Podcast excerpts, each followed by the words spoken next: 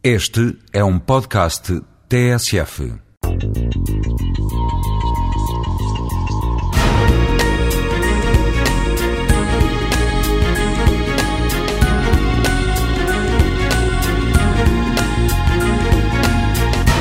A música é uma das formas mais antigas de atribuir identidade. Está ligada à forma das pessoas viverem, pensarem, sociabilizarem. Está, inevitavelmente, ligada à vida das cidades. A música pode ser uma boa metáfora das cidades ou vice-versa. Veja-se o que se passa hoje em dia. Gostamos de Londres, Paris ou Nova York porque aos nossos olhos são cidades intemporais. Gostamos de Tóquio ou Hong Kong porque simbolizam o futuro. São Francisco ou Montreal experimentam tolerância. Berlim ou Barcelona simbolizam a cidade europeia desejável, congregando marcas do norte, como o serviço e o bem-estar, e do sul da Europa, a proximidade do mar e o culto ar livre no primeiro caso, ou a forma vibrante como a rua é experimentada em ambas. Mas no presente, são cidades como São Paulo, Rio de Janeiro, Pequim, Xangai, Nova Delhi, Cidade do Cabo ou Buenos Aires que parecem refletir melhor do que quaisquer outras o presente. São lugares que prolongam situações que aprendemos no Ocidente de forma simples, possuem traços do primeiro e do terceiro mundo, encerrando em si uma série de diferenças. Mas não são diferenças de forma nenhuma ameaçadoras. São diversidades com as quais nos podemos relacionar, mistura de continuidade e inovação. Uma das marcas distintivas destas cidades é estarem sempre em transformação.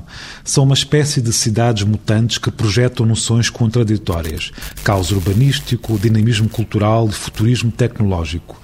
As suas ruas balançam entre o controle e o caos, mas ao mesmo tempo são cidades criativas que arriscam novas misturas.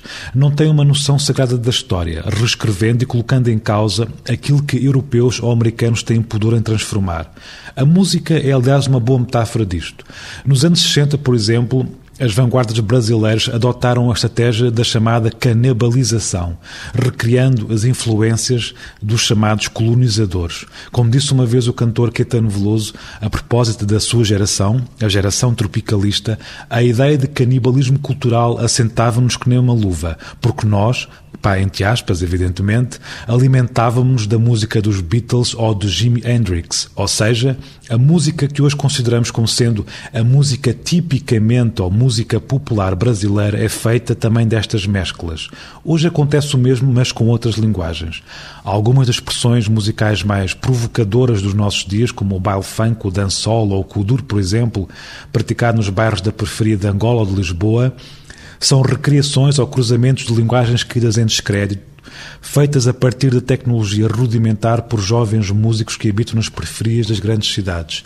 São músicas que, tal como as cidades que cruzam referências do primeiro e terceiro mundo, têm qualquer coisa de estranho e familiar. São músicas, ou se quisermos, cidades, feitas de desvios, exclusões, incongruências, contradições, onde os seus habitantes estão sempre em trânsito. São cidades feitas de outras cidades ou músicas feitas de outras músicas, sobrepondo-se, projetando o melhor e o pior da globalização, mas nesse fluxo criando qualquer coisa de novo, personificando a dinâmica, a mudança, enfim, mostrando-nos novos horizontes.